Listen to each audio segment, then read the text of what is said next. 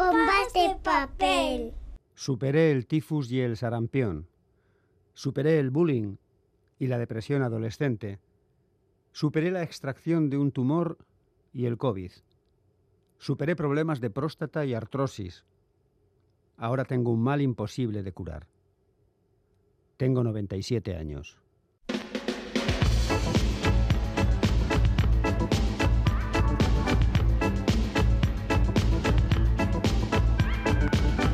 Pompas de papel.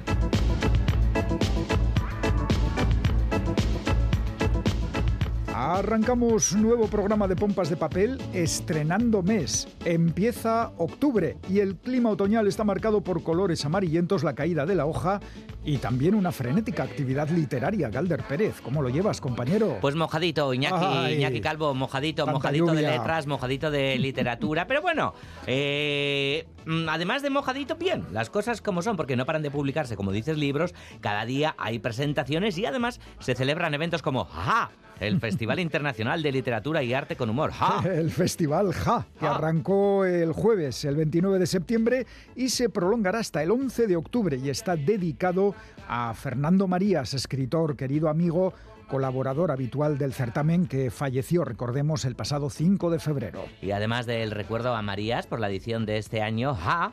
La número 13, 13, ¿qué te parece? Pues van a desfilar escritores como, por ejemplo, Katisha Aguirre, Jonathan Coe, Manuel Vilas, eh, Kathleen Morán, José María Merino, Eduardo Alfón y...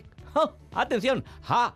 Nuestra compañera Chani Rodríguez. ¡Ja! Ajá, Ajá. habría que decir, ajá. Ajá. Y por si esto fuera poco, para daros una vuelta por el festival Ja, sabed que también cuenta con la participación de los guionistas Diego San José y Jorge Guerrica Echevarría, el mago Imanol Ituiño Ja. y los actores Ramón Barea e Itziar Lazcano, entre muchos otros. Ahí por el festival ¡Ja! merodeará buena parte del equipo de pompas de papel formado, ya lo hemos dicho, por Chani Rodríguez, ¡Ja, ja, ja! Félix Linares, Ane Zabala, Quique Martín, Iñaki Calvo. Roberto Mosso, Begoña Yebra, Goizal del Andabaso y Galder Pérez. En sus puestos, listos, Ja. Me voy a quitar los pantalones, ¿eh? Porque están mojados, no por otra cosa, Iñaki. Ya, ya, ya, ya.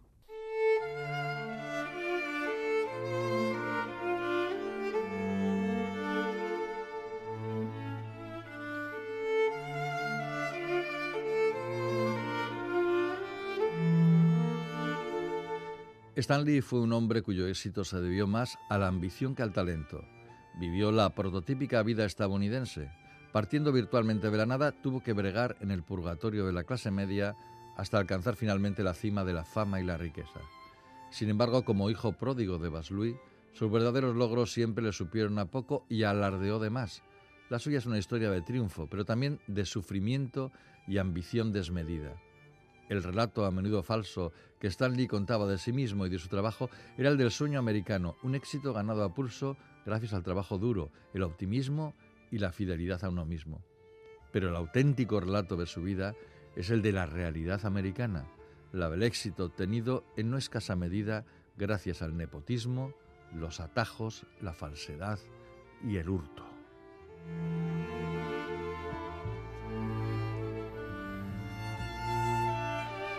Lo que acabáis de escuchar es un trozo del libro titulado Verdadero creyente, auge y caída de Stan Lee, libro que ha escrito Abraham Riesman y que ha publicado en castellano Es Pop Ediciones.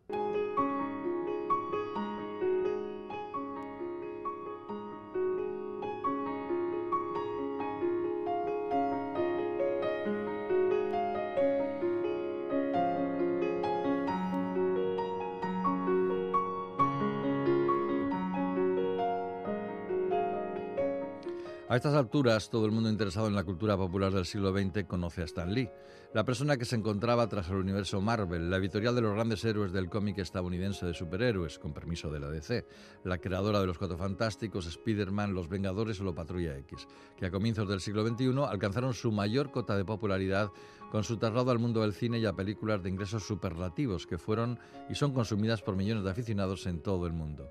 Stan Lee era el hombre que se arrogaba el haber creado el universo Marvel, pero parece que no fueron así las cosas. El periodista Abraham Riesman, un fanático del mundo Marvel y un verdadero creyente de Stan Lee, decidió investigar los rumores que cuestionaban la autoría del hombre del bigote y de las gafas oscuras que parecía estar mirando siempre hacia adelante, para dejarle en el verdadero sitio que le reservaba la historia de la cultura popular. Riesman pensaba que ese era el trono del rey, pero pronto el castillo comenzó a venirse abajo. A la muerte de Lee en 2018, el periodista realizó más de 150 entrevistas y revisó miles de documentos históricos oficiales y cientos de documentos privados para comprender que el rey tenía pies de barro. Cuando a comienzos de los 60 se inició la Marvel superheroica que conocemos, ahora en manos de Disney, Stan Lee parecía la mente prodigiosa que creó todo ese mundo. El guionista tocado por la gracia de Dios que indicaba a dibujantes tan talentosos como Jack Kirby o Steve Ditko cómo debían ser, por ejemplo, los Cuatro Fantásticos o Spider-Man.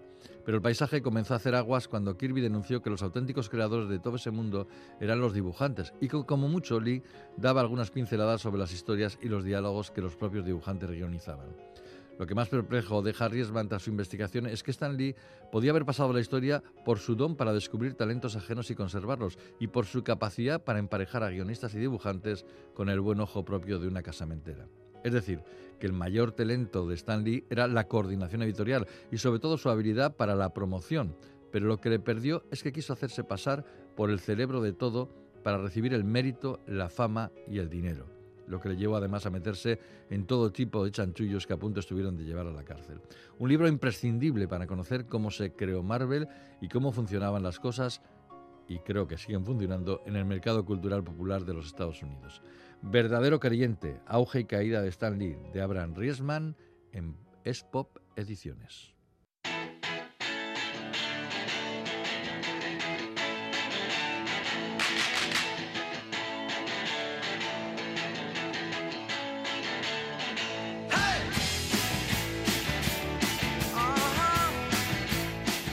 Se nos caen los libros de las manos, que no, que no se caen, que los trae bien agarraditos nuestra querida Chani Rodríguez, los cinco libros que cada semana reseña para que tomemos nota y los pongamos en nuestra lista de lecturas. Chani, ¿qué tal? Hola Ñaki, bueno, a veces sí se me caen ¿eh? por los pasillos, pero es que es una un poco torpe. No, lo que tú ya estás muy acostumbrada al peso y al volumen de los libros, eh, los cinco de hoy, mm, muy interesantes todos, los he mirado por encima y digo, Aquí hay buen tema de lectura. ¿Con qué empezamos? Vamos a empezar con un libro cuyo título me encanta, debo confesar, Monfragüe.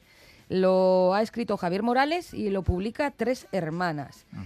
¿Qué cuenta? Bueno, pues un escritor de viaje regresa al Parque Natural de Monfragüe en Cáceres para escribir un libro, aunque sobre todo lo que quiere es cerrar una herida. Cuando era niño viajó a ese parque en una excursión escolar. Allí conoció el amor, oh. pero también los reveses de la vida. La novela está planteada en dos tiempos narrativos, uno es en 1982, cuando la excursión, y otro en 2018. Monfragüe alterna ambos viajes, el de la niñez y el de la edad adulta. Em, la novela está escrita en un tono intimista y a veces poético y aborda temas como la amistad, el acoso escolar, la presión del grupo, la pérdida de la inocencia o el poder curativo de la escritura. Una historia que nos invita a un diálogo entre los vivos y los muertos y nos alerta sobre lo que supone perder nuestro vínculo con la naturaleza. El Monfragüe, desde luego, es un parque natural que conoce muy bien el autor porque es de, Plasencia. Ah. Él es eh, periodista y profesor de escritura en varios centros y universidades y es autor de ensayos, novelas y libros de relatos. Sus últimos títulos publicados son Las letras del bosque, La moneda de Carver y El día que dejé de comer animales, en el que cuenta pues por qué dejó de comer animales. Fíjate, me, me, trae muchos recuerdos el parque de Monfragüe. Qué bonito es. Lo conocí de casualidad.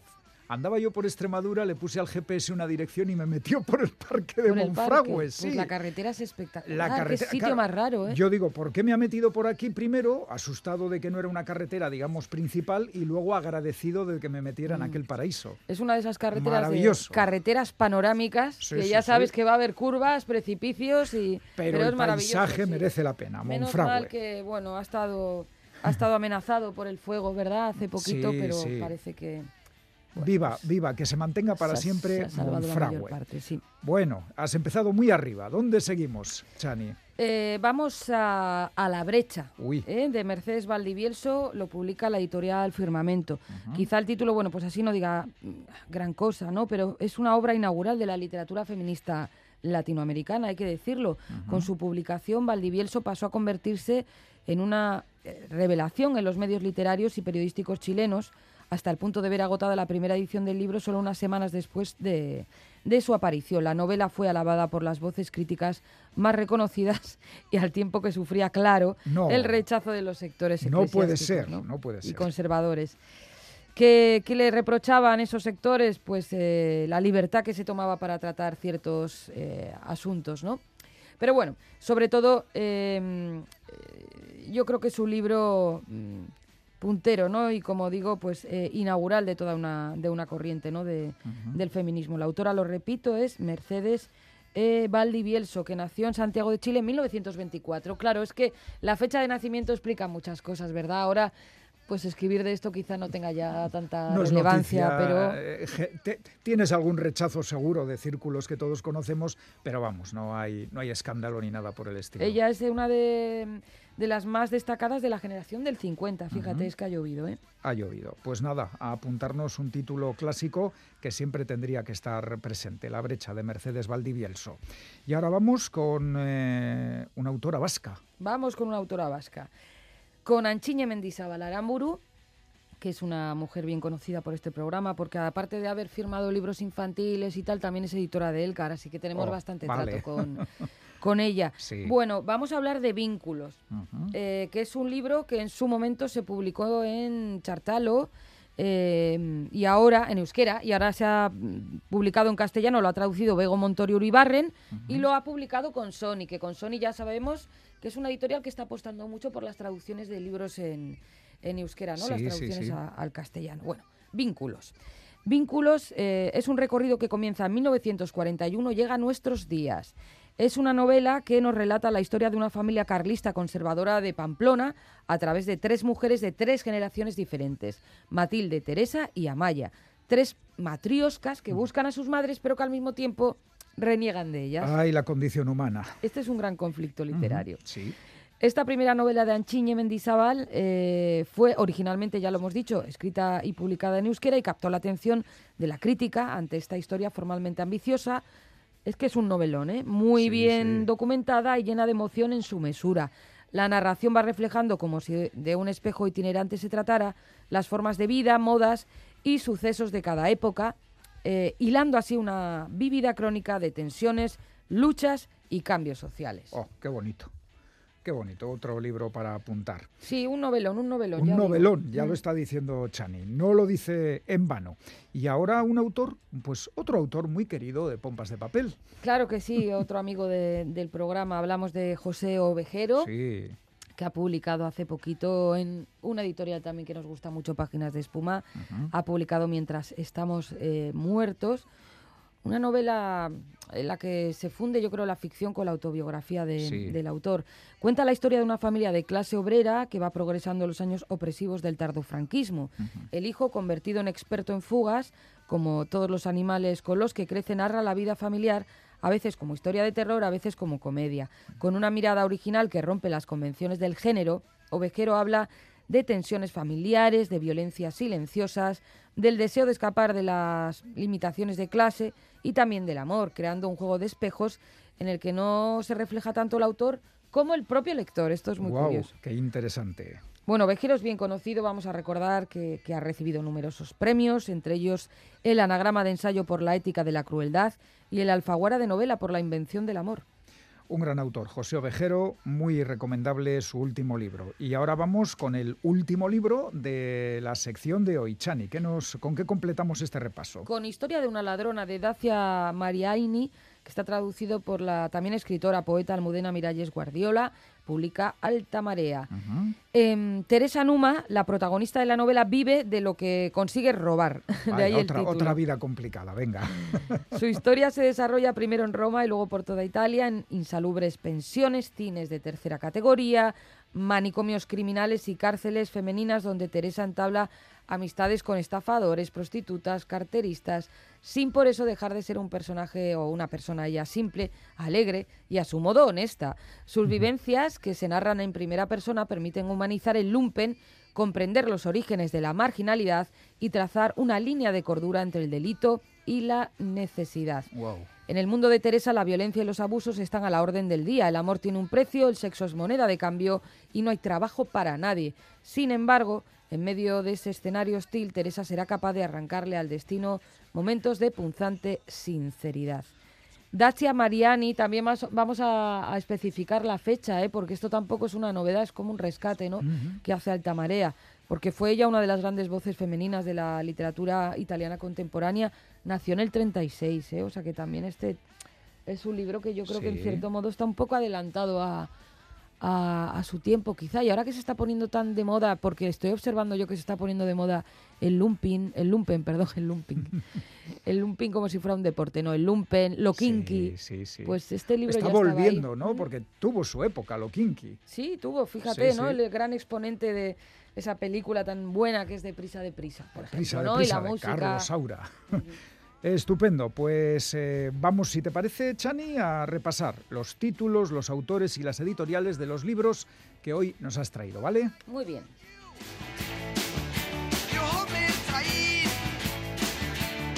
Adelante. Monfragüe de Javier Morales, publicado por Tres Hermanas. Monfragüe, eh, un marco incomparable y encima una novela, no está mal. La brecha, Mercedes Valdivielso, Firmamento. Feminismo valiente en tiempos muy difíciles. Vínculos, escrita por Anchiñe Mendizábal Aramburu y publicada por Consoni. Memoria, memoria muy, muy, muy dura, muy buena en femenino. Mientras estamos muertos de José Ovejero, publicado por Páginas de Espuma. Realidad social que nos interpela, no somos lectores pasivos en este caso. Y para terminar, Historia de una ladrona de Dacia Mariaini, publicado por Alta Marea. Eh, es una ladrona, pero bueno, en esta novela adquiere un protagonismo femenino muy potente. Pues nada, Chani, qué bien, qué buenos títulos. eh, luego nos vas a traer otro más. ¿eh? Oh, un Que título lo- muy potente, una de lo- las grandes lo- novedades ¿no? Sí. de- del curso. Sí, sí. Eso será luego, porque ahora ya sabes que llega el cómic. Muy bien, oye, qué bien que llegue el cómic, con lo que nos gusta. Claro, arte. Agur.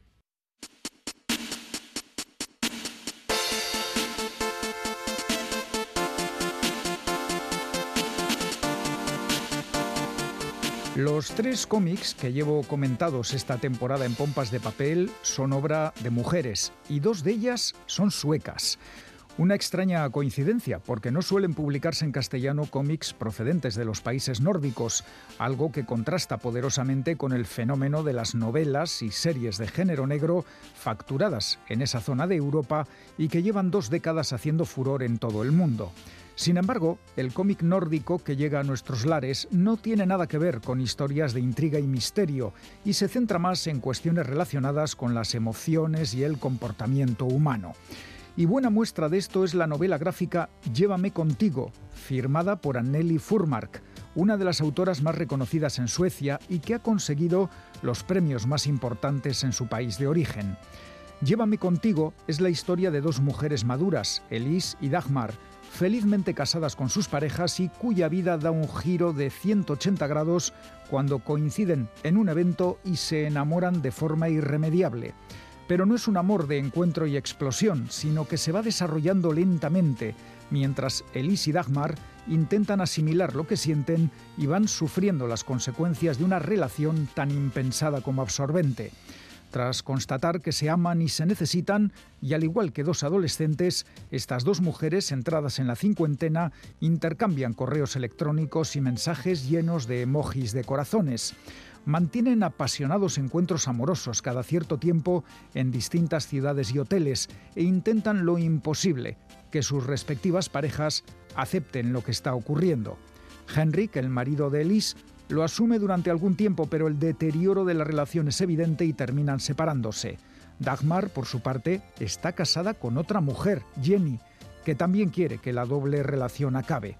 Con un dibujo sencillo y efectivo, coloreado con lápiz y acuarelas, Anneli Furmark nos ofrece una maravillosa y complicada historia de amor contada con enorme frescura y naturalidad, sin caer ni en almíbar ni dramatismo gratuito, poniendo el foco en los sentimientos más profundos y que se resume en la reflexión de Elise, una de las protagonistas. Si alguien descubre cómo dejar de amar a alguien, deberían darle el premio Nobel. Todo un descubrimiento a Nelly Furmark, gracias a la editorial Blackie Books, que publica en castellano su novela gráfica Llévame contigo. No os la perdáis.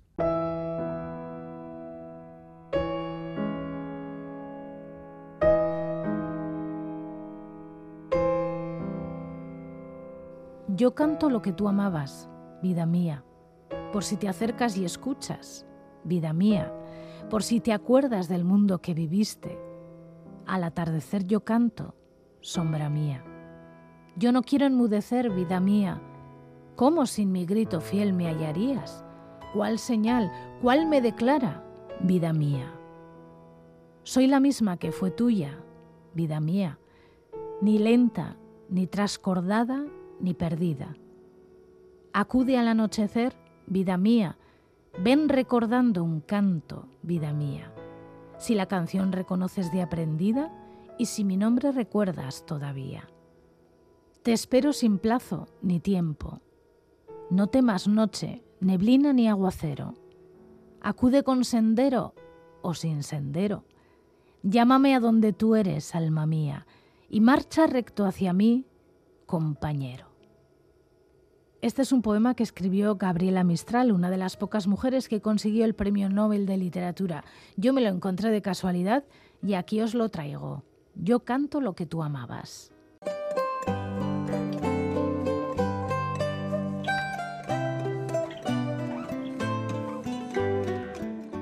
Nuestro invitado de hoy se llama Isaac Rosa, es sevillano, trabaja mucho en los medios, escribe columnas, artículos, colabora en la radio, trabaja también para alguna revista, además ha escrito una novela juvenil, ha guionizado dos cómics, ha hecho algún ensayo, ha escrito una obra de teatro y a pesar de todo ha escrito también una larga colección de novelas que empezarían con La mala memoria, después reconvertida en otra maldita novela sobre la guerra civil, es decir, una reescritura de La mala memoria, después El Vano ayer, que hablaba de la transición y que fue llevada al cine en su momento, lo mismo que El País del Miedo, que venía a reflejar perfectamente la situación social del momento en que se escribió, y a partir de ahí Isaac da un giro tremendo en su trabajo literario y la emprende con novelas monográficas hasta las últimas consecuencias. Por ejemplo, La mano invisible habla de un gran supermercado, una gran feria del trabajo, donde se van presentando los diferentes oficios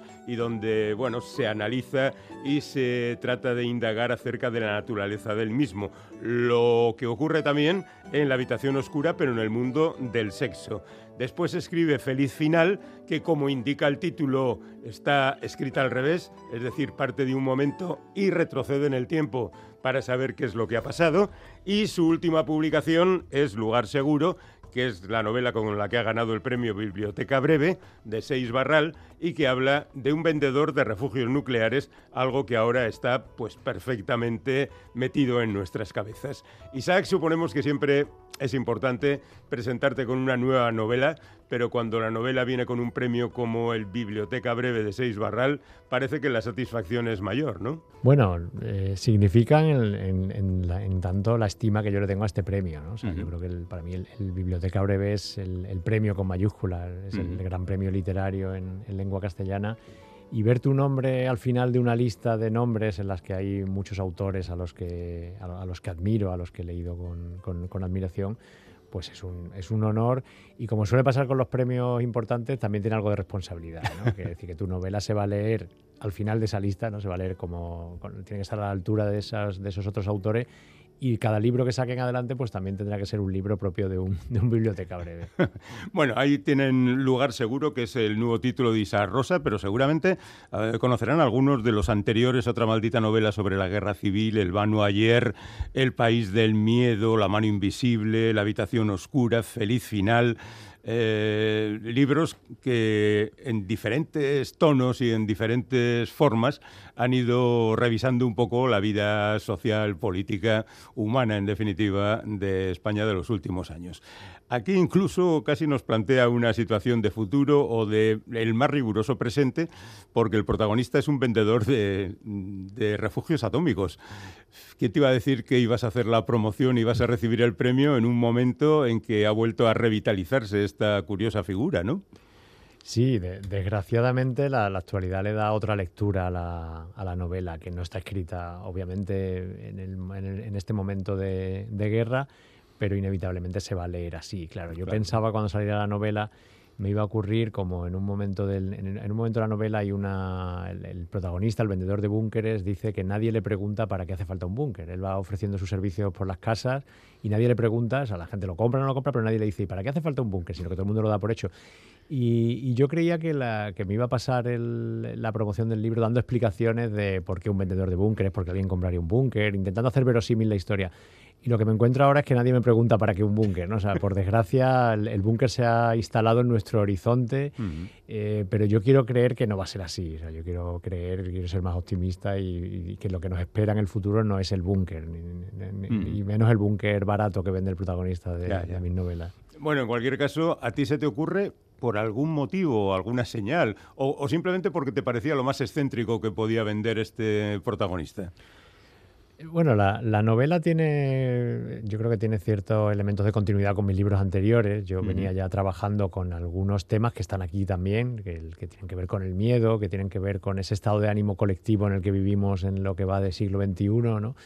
Y entonces la, novela responde a, esa, ese estado de ánimo, a esa sensación de incertidumbre, de vulnerabilidad con la que vivimos, de la cual el búnker pues es una metáfora y es la expresión extrema también de esa incertidumbre y de esa, y de esa inseguridad el, digamos que el, arranque de la novela o cuando yo he empezado a pensar en ella es, al comienzo de la pandemia, porque como, supongo que la mayor parte de libros que estamos leyendo estos días, esta también es hija de la pandemia, de, esta experiencia que hemos vivido, ¿no? de este momento. Y el búnker es la representación máxima del encierro, yo, yo pensaba en el búnker cuando estábamos metidos en nuestras casas, cuando estábamos encerrados hace dos años que no solo estábamos encerrados, sino que además nuestra casa se había convertido en un lugar seguro, precisamente, porque el, exterior eh, se había vuelto poco menos que radiactivo. ¿no? Mm. Al principio de la pandemia, que no sabíamos ni siquiera cómo se contagiaba, si era por, por, contacto físico, si era al tocar superficies, y mm. limpiábamos los zapatos cuando volvíamos a casa. Entonces el exterior se había vuelto eh, de repente incierto y peligroso y nuestra casa era un lugar seguro, era el sitio donde nos sentíamos encerrados pero también protegidos. El siguiente paso en esa lógica para mí era el búnker, claro, era pensar en el búnker ya no solo como metáfora sino como, como realidad. Y a partir de ahí empecé a investigar, a, descubrir que hay ya un mercado de búnkeres, que hay empresas que se dedican a vender búnkeres, lo que pasa que hasta ahora es un producto exclusivo, es un producto de rentas altas y lo que yo hago en la novela es otra, otra vuelta de tuerca para llevar este producto a todos los públicos, ¿no? hacer el, el búnker barato, el búnker low cost, que es el que vende el el protagonista, que si tú tienes un, trastero o un garaje, te, hace un búnker, te, prepara allí un búnker. Bueno, pero el búnker es el McGuffin, ¿no? El que desata la situación del protagonista, que está metido en jaleos, está metido en jaleos con su padre, con su hijo, con la gente a la que debe dinero, con la misma organización de la venta de, los búnkeres con el banco y con todo el mundo. Segismundo tiene problemas, podía titularse la, la novela. Es un poco la representación del ser humano actual, seguramente acorralado por todas partes y por circunstancias que le desbordan tranquilamente y en que por otra parte es también un poco la línea que tú has seguido hablando de gente en situaciones extremas, ¿no? Sí, de hecho la novela se desarrolla en, unas horas, mm. en, un solo día en la vida de, de Segismundo García, en el que de repente todo se acelera y, se acumulan los problemas y todo se complica. Y, se acaba sintiendo como seguramente nos sentimos mucho en demasiados días, ¿no? en el que de pronto parece que todo se tuerce y que todo se, acelera y acabamos como él huyendo y persiguiendo, ¿no? huyendo de problemas y huyendo de fantasmas y persiguiendo algo que lo, que lo resuelva, ¿no? persiguiendo algo que lo solucione, en su caso persiguiendo a su padre perdido, pero buscando también un tesoro, ¿no? buscando algo que, que le resuelva sus problemas. Ya, lo que pasa es que el tesoro es difícil de encontrar y la realidad es mucho más eh, cercana y salta sobre ti. Bueno, este individuo es difícil de clasificar, ¿no? O sea, sí, pronto dices, pues sí, el hombre común, ¿no? Pero, por ejemplo, políticamente sería un tipo más o menos escorado a la derecha. Eh, sin embargo, pues eh, cuida de su padre, aunque seguramente por ese tesoro que quizá espera encontrar. Eh, trata de cuidar de su hijo por esa vieja historia de que hay que cuidar de los hijos y todo esto. Es decir, en definitiva es un ser humano inestable como todos, pero que luego cumple un poco los preceptos del ciudadano común, eso de quejarse de todo. Todo le parece mal, eh, el nuevo ecologismo, el desastre social, político y demás, ¿no? Sí, él, tiene una mirada al mundo que es desde la que leemos la novela, porque él es el narrador de la novela, mm. y, yo, y yo llevo ya, el, libro lleva un mes en la calle, llevo un mes aclarando una y otra vez que yo no soy el narrador, es decir, que soy el autor. Porque esa, esa, confusión habitual cuando leemos una novela en primera persona, que es asumir que el autor es el que está hablando, y a mí hay opiniones de Segimundo que las ponen en mi boca y me preguntan y digo, no, no, es, es él el que habla. Yo, yo, quería un narrador como este, ¿no? que, que es un narrador eh, descreído, que lo, que lo, que lo lee todo en negativo, que, que, es, que es un cínico también, que se burla de todo, que no se toma nada en serio que es un vendedor de búnkeres, y digo lo de vendedor de búnkeres porque es alguien que, que, trabaja o que negocia con nuestros miedos y entonces eh, no, le interesa, decir, igual que está vendiendo búnkeres por las casas, a los lectores nos está vendiendo un búnker también, nos está vendiendo una imagen del mundo, nos está vendiendo una imagen de la sociedad y de las posibilidades de futuro muy negativa, muy, muy distópica seguramente. Él nos está, como digo, eh, vendiendo el sálvese quien pueda, que es, que es la, el lema de su empresa prácticamente. ¿no? para, para, vender búnkeres tienes que creer eso, en el sálvese quien pueda, en que no hay otra opción, en que lo que necesitas es un, es un búnker. Entonces él comparte con nosotros una mirada a la realidad muy negativa, muy cínica, muy, muy burlona a veces, y, eso hace que nosotros veamos lo que, lo que le ocurre, pero también el tiempo en el que él vive, que es un tiempo futuro, pero muy cercano al presente, pero también veamos a, quienes no son como él, a quienes no creen en el búnker y él sabe si quien pueda, e intenta cambiar las cosas, los vemos también a través de su mirada. Él es el que nos lo cuenta, ¿no? Él es el que una y otra vez nos está ofreciendo una visión del mundo y nos está, insisto, vendiendo un búnker. Bueno, yo te agradezco, pero supongo que habrás tenido que refrenarte que no hayas cargado las tintas en las cosas, porque es verdad que el mundo que planteas eh, no es satisfactorio, pero como tú dices, todo eso existe, ¿no? Pero podías haber caído, pues yo qué sé, en una exageración, en ese barrio marginal donde parece que hay un gran peligro y donde nuestros héroes eh, avanzan sin demasiados problemas y demás. Eh, ¿Te has tenido que sujetar para no dejar demasiado eh, empeño a la imaginación y, mm. cargar de morbo la narración? No, yo, quería escribir una historia mm, eh, ambientada en un futuro próximo, en un futuro muy, muy cercano y muy reconocible, hacerlo con materiales del presente, ¿no? con, lo, mm. con lo que existe ya hoy, porque yo creo que, que, las historias que se ambientan en el futuro lo que siempre tienen de interesante es que reflejan el presente, que reflejan críticamente el presente y reflejan los, los problemas y los miedos y malestares del del presente. ¿no? Entonces yo no, yo no quería... Eh, eh, no, quería exagerar tampoco ni llevarlo más allá de determinados problemas, determinados conflictos. No quería, por supuesto, caer en ninguna forma de, futuro distópico, que es el habitual hoy en, las, en la producción cultural, ¿no? en, las, en, las, novelas o en las películas o en las series, sino que quería ese futuro que está ahí, que, como digo, que nos espera dar la vuelta a unos pocos años, en las que van a, van a seguir estando problemas que hoy tenemos, seguramente se pueden haber agravado y en el que no necesariamente hemos caído en la distopía, como decía antes, sino que además se puede abrir cierta posibilidad de, transformación social que ya veremos si va a alguna parte. Bueno, esperemos que tenga razón en, en, lo que más nos conviene. Y ahí tenemos este lugar seguro que, por cierto, tiene una portada de lo más descriptiva, ¿no? La familia más o menos feliz y el hongo atómico al fondo. Una, portada que, que, también se ve de otra manera ahora, claro. claro. Cuando salió la novela, el, salió el 9 de marzo y llevábamos poco más de una semana de guerra en Ucrania y además el, día, la semana que salía la novela era cuando aparecían todos los titulares de periódico a toda página con eso de amenaza nuclear, ¿no? y, y el presidente estadounidense hablando de tercera guerra mundial, yo creo que de forma un poco a la ligera y, de pronto una, claro, una historia de búnker y una portada con un hongo nuclear pues se convierte en otra, en otra cosa. Y he tenido que aclarar varias veces que no estaba pensada por la guerra, obviamente, que no estábamos haciendo una burla del momento actual, sino que la portada es anterior. Mm. Bueno, en cualquier caso, igual te beneficia. Quiero decir que de repente los lectores dicen, anda, la Tercera Guerra Mundial, pues vamos a ver qué es lo que ocurre. Pero no, es la historia de los Egismundos, que yo creo que una vez más Isaac Rosa ha acertado con los retratos de estos personajes y la sociedad que les rodea. Eh, yo no sé si te da más responsabilidad para la siguiente lo del premio o tú vas a lo tuyo, consolidando cada vez más tu carrera y escribiendo lo que te apetece. No sé ni siquiera si lo tienes pensado.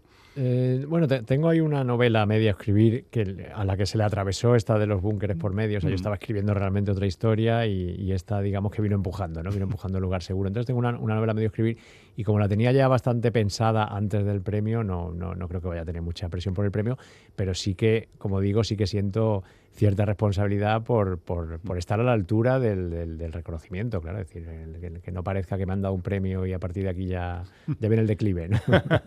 bueno, Me alegra saber que está ya escrita en parte, porque eso quiere decir que igual el año que viene charlamos otra vez. Pronto estoy por aquí, seguro. Seguro. Isaac Rosa, lugar seguro, en seis barras, como es habitual en el caso del premio Biblioteca Breve. Muchas gracias, compañero, y hasta la siguiente. Muchas gracias, Feli. Un placer siempre.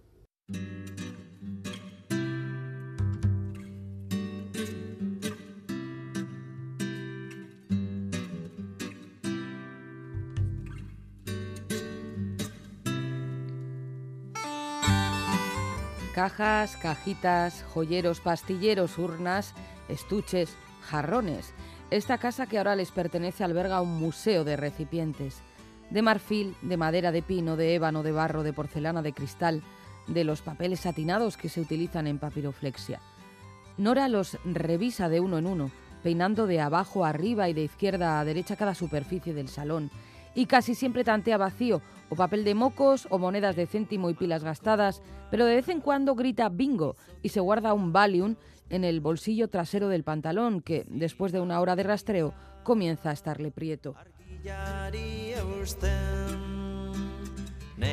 Así comienza la novela Las Herederas, escrita por Aisha de la Cruz y publicada por Alfaguara.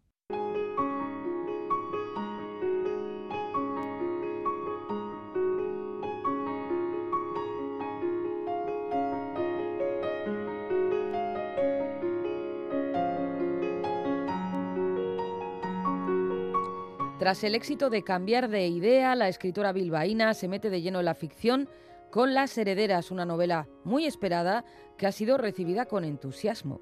La historia está protagonizada por dos parejas de hermanas, primas entre sí. Se trata de Olivia, una cardióloga muy racional, y de su hermana Nora, una periodista que padece las consecuencias de la precariedad laboral que tan a menudo sacude a su oficio, bueno, al nuestro. Otra personaje es Liz, una, una madre un tanto desquiciada, y Erika, una más, una mujer con una conexión especial con la naturaleza. Las cuatro mujeres se reúnen en una casa que está en un pequeño pueblo de Castilla, días después del suicidio de la abuela de todas ellas. Las cuatro son las herederas de esa casa, que parece encerrar algo misterioso, trágico y bueno, viajan hasta allí para tomar posesión de la herencia y decidir qué hacen con la propiedad. Erika quiere montar una casa rural, Nora estudia la posibilidad de que un camello la utilice para guardar su mercancía allí. Liz siente repulsa por la vivienda porque, bueno, pues en ese lugar le pasó algo traumático y Olivia, la médica, tiene su vida más que resuelta. Es precisamente Olivia quien se empeña en rebuscar por toda la casa alguna pista, alguna explicación, algún indicio, algo que le ayude a comprender por qué su abuela se quitó la vida. Parece que un suicidio en la familia constata lo que siempre se sospecha, que la locura corre en los genes, que estamos bíblicamente perdidas, dice una de las protagonistas. Pronto sabremos que las cuatro, por unas razones o por otras, depresión postparto, estrés, ansiedad, dolor, necesitan tomar sustancias, opiáceos, antipsicóticos, antidepresivos, hierbas con principios activos muy determinados, en fin. Este asunto, el uso y abuso de las sustancias legales e ilegales, la medicalización de nuestras vidas, es uno de los principales de, de las herederas. Y tras ese planteamiento encontraremos una profunda reflexión al respecto. O sea, hay una especie de tesis. No podemos adelantar el final, pero sí afirmar que De la Cruz sabe perfectamente hacia dónde dirige su novela, una dirección que se revela clarísimamente en las últimas páginas del libro. Además del uso de sustancias, la autora también aborda temas como la vuelta al pueblo, alejándose de toda romantización. Las ciudades, dice, tienen mala prensa últimamente. Se insiste en que los niños necesitan aire limpio, la experiencia exótica de plantar lechugas y mancharse las uñas con la tierra, con el tinte de los pericarpios de las nueces que se adhiera a la piel como una infección y no hay manera de que salga, pero es lo natural, lo que hemos perdido en el furor del plástico y los envasados. Asimismo, también reflexiona sobre la maternidad y la paternidad, la familia y la precariedad laboral.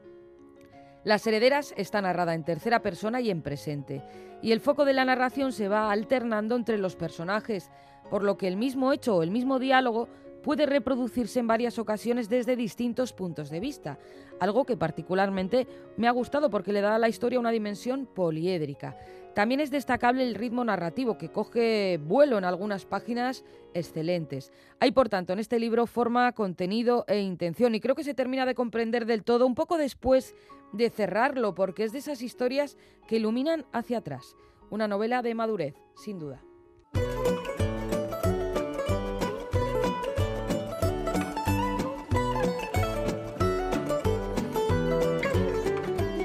Concurso de pompas de papel. Hoy sí empiezan ya los sorteos. Los sorteos de tres lotes de libros. Las respuestas al enigma que nos planteó Bego Yebra los pasados 17 y 19 de septiembre son estas.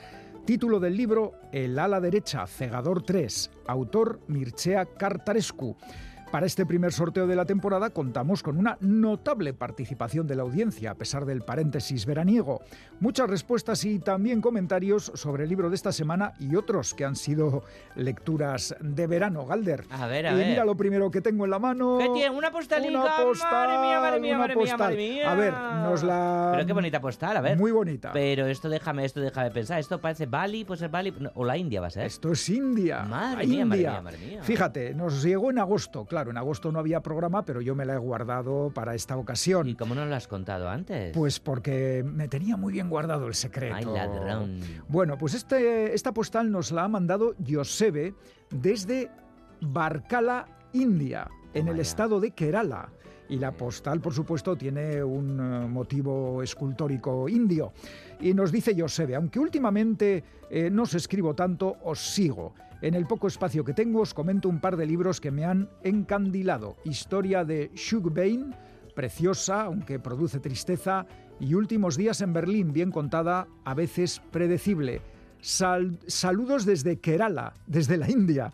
Me encanta vuestro programa, Yosebe. ¿Qué te parece? ¿Cómo Ay, te quedas? Es que ricasco, Josebe, qué bonita postal. Pues Me- sí. A esta la vamos a poner, ¿vale? En el armario de Sí, pompas. Por sí. supuesto que sí. Y ahora pues hacemos mención a algunos de los correos que nos han llegado con motivo de este primer concurso de la temporada 36 de Pompas de Papel.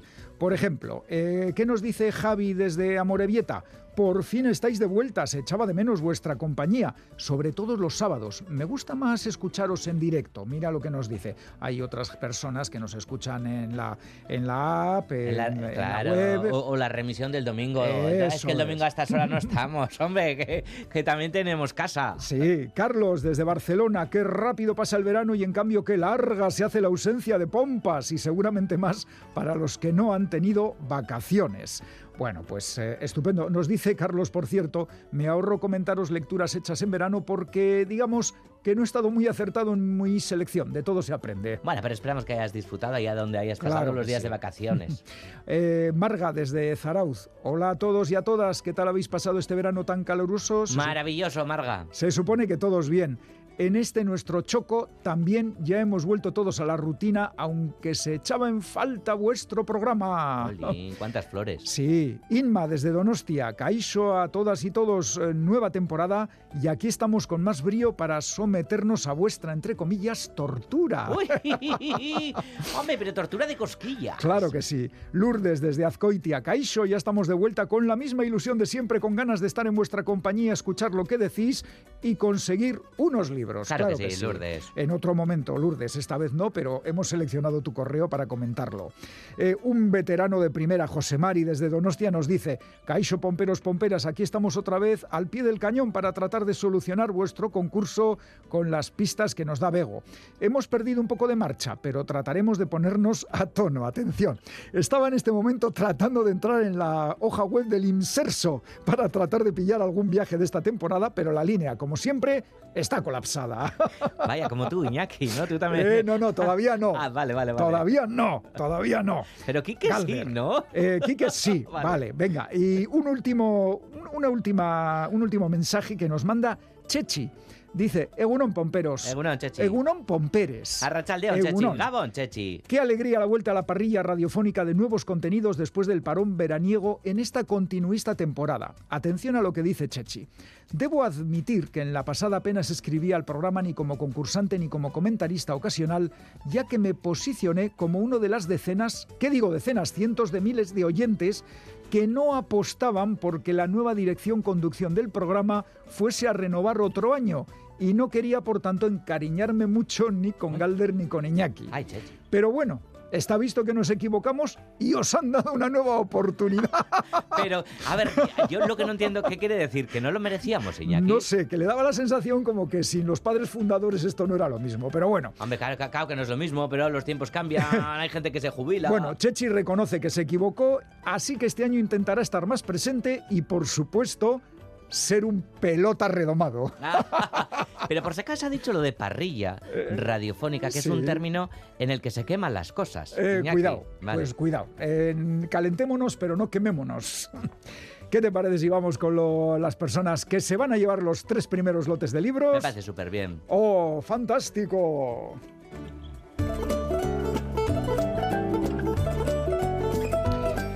Los premios para tres oyentes de Pompas que han acertado las respuestas. Libro El ala derecha, Cegador 3, autor Mircea Cartarescu. El primer lote de libros es para... ¡Ay, Barky, Barky! Nerea 10 izquierdo de Arrigorriaga. El segundo lote de libros es para... ¡Coca-Cola palomita! Laura Corchero de Andoain. Y el tercer lote de libros es para... ¡Eh, heladito, bien fresquito! Ángel Bernabé Muñoz de Madrid. Eh, hay que felicitar a los tres, Sorionac, Nerea, Laura y Ángel, y detenernos un poco en sus correos. Por ejemplo, Ángel. Estimados amigos, mi nombre es Ángel Bernabé Muñoz, soy de Berriz, aunque ahora os escucho a través de Internet desde Madrid, donde resido actualmente por motivos laborales. Muchísimas gracias por todas las horas de felicidad que me habéis proporcionado a lo largo de todos estos años y un saludo muy afectuoso. Gracias a ti, Ángel. Otra, o- otra premiada es Nerea 10, que nos dice, hola pomperos, ya estáis aquí de nuevo, os habéis hecho de rogar, bueno, estáis perdonados, merecidas vacaciones las vuestras, a pesar de que nos dejéis huérfanos durante ese tiempo. ¡Ay, Nerea! Y Laura, desde Andoain, dice, Caixo Pompas, bienvenidos a un nuevo curso. El año pasado estuve un poco ausente, pero ya os adelanté en una que volvería a participar. Bueno, pues empiezo, pero a medio gas porque estoy de vacaciones. A ver, ya no, seguro que ya se te han acabado. Creo Claro, yo yo. lo de la y todo esto, ¿no? Por nostalgia del verano. Claro ¿no? que Como sí. he empezado hablando de la lluvia que hemos tenido estos días, luego digo, pues vámonos al verano, pues no sé si... Bueno, pues eso, que Soriona, Canerea, Laura y Ángel, primeros ganadores de los lotes de libros en esta temporada 36 de Pompas de Papel. Os recordamos que para participar en el concurso podéis mandar las respuestas a la dirección de correo electrónico pompas.eitv.eus y si queréis enviarnos una carta o una postal, lo podéis hacer a esta dirección Pompas de Papel, Radio Euskadi, Capuchinos de Basurto 2, 48013 Bilbao. Y el concurso de Pompas, como siempre, las pistas nos las da Bego Yebra. ¡Alto! ¡Atención! Se buscan personas que leen, personas sin aleccionar, librepensadoras.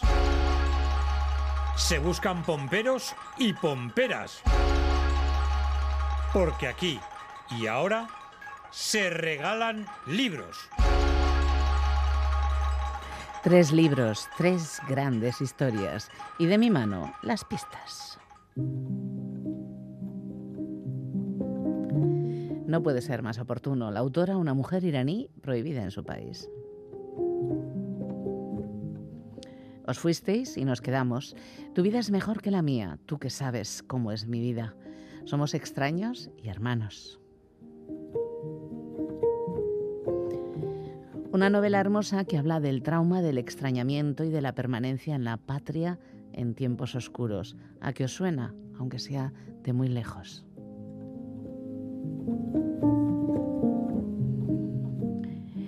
Sé que lo habéis hecho todo a pedir de boca, pero no puedo evitarlo.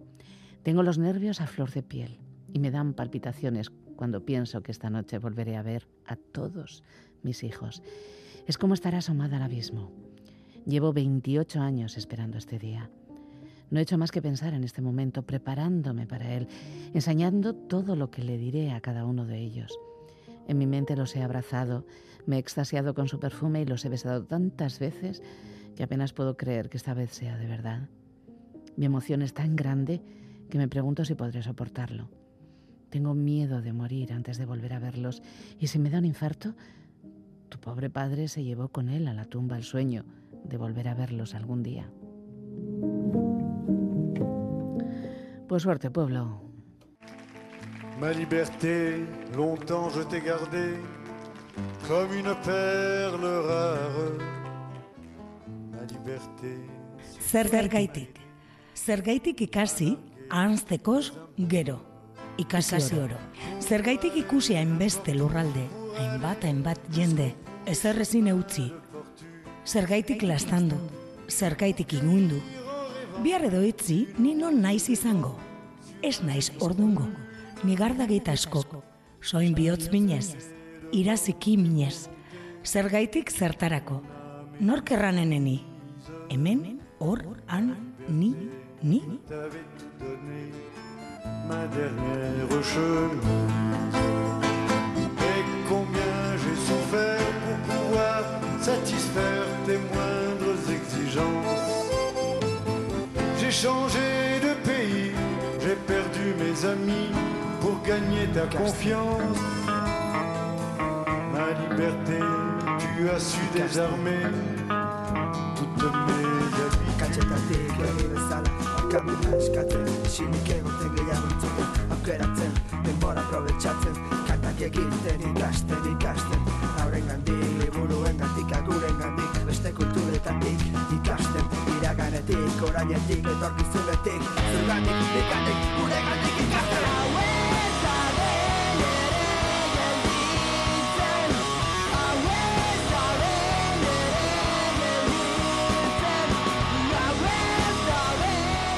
Anne Zavala recitando poemas de John Miranda y música de George Mustaki y Berry Charra. Tú eres más de Mustaki que de Berry, ¿no? Eh, venga, venga, empatamos. Eh, así ponemos punto final a este primer programa del mes de octubre de Pompas de Papel. Si no habéis podido escucharlo en directo, lo tenéis en la página web de EITV y en la app EITV Nayeran. Pincháis en radio, vais a Radio Euskadi Pompas de Papel y ahí están disponibles todos los programas de las últimas temporadas. Pompas volverá, volverá. ¡Hija!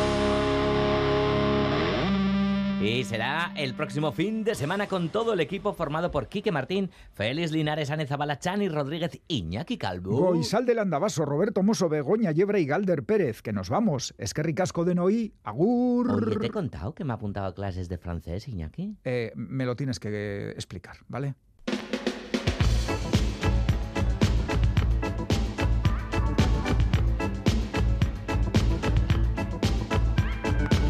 Pompas de papel.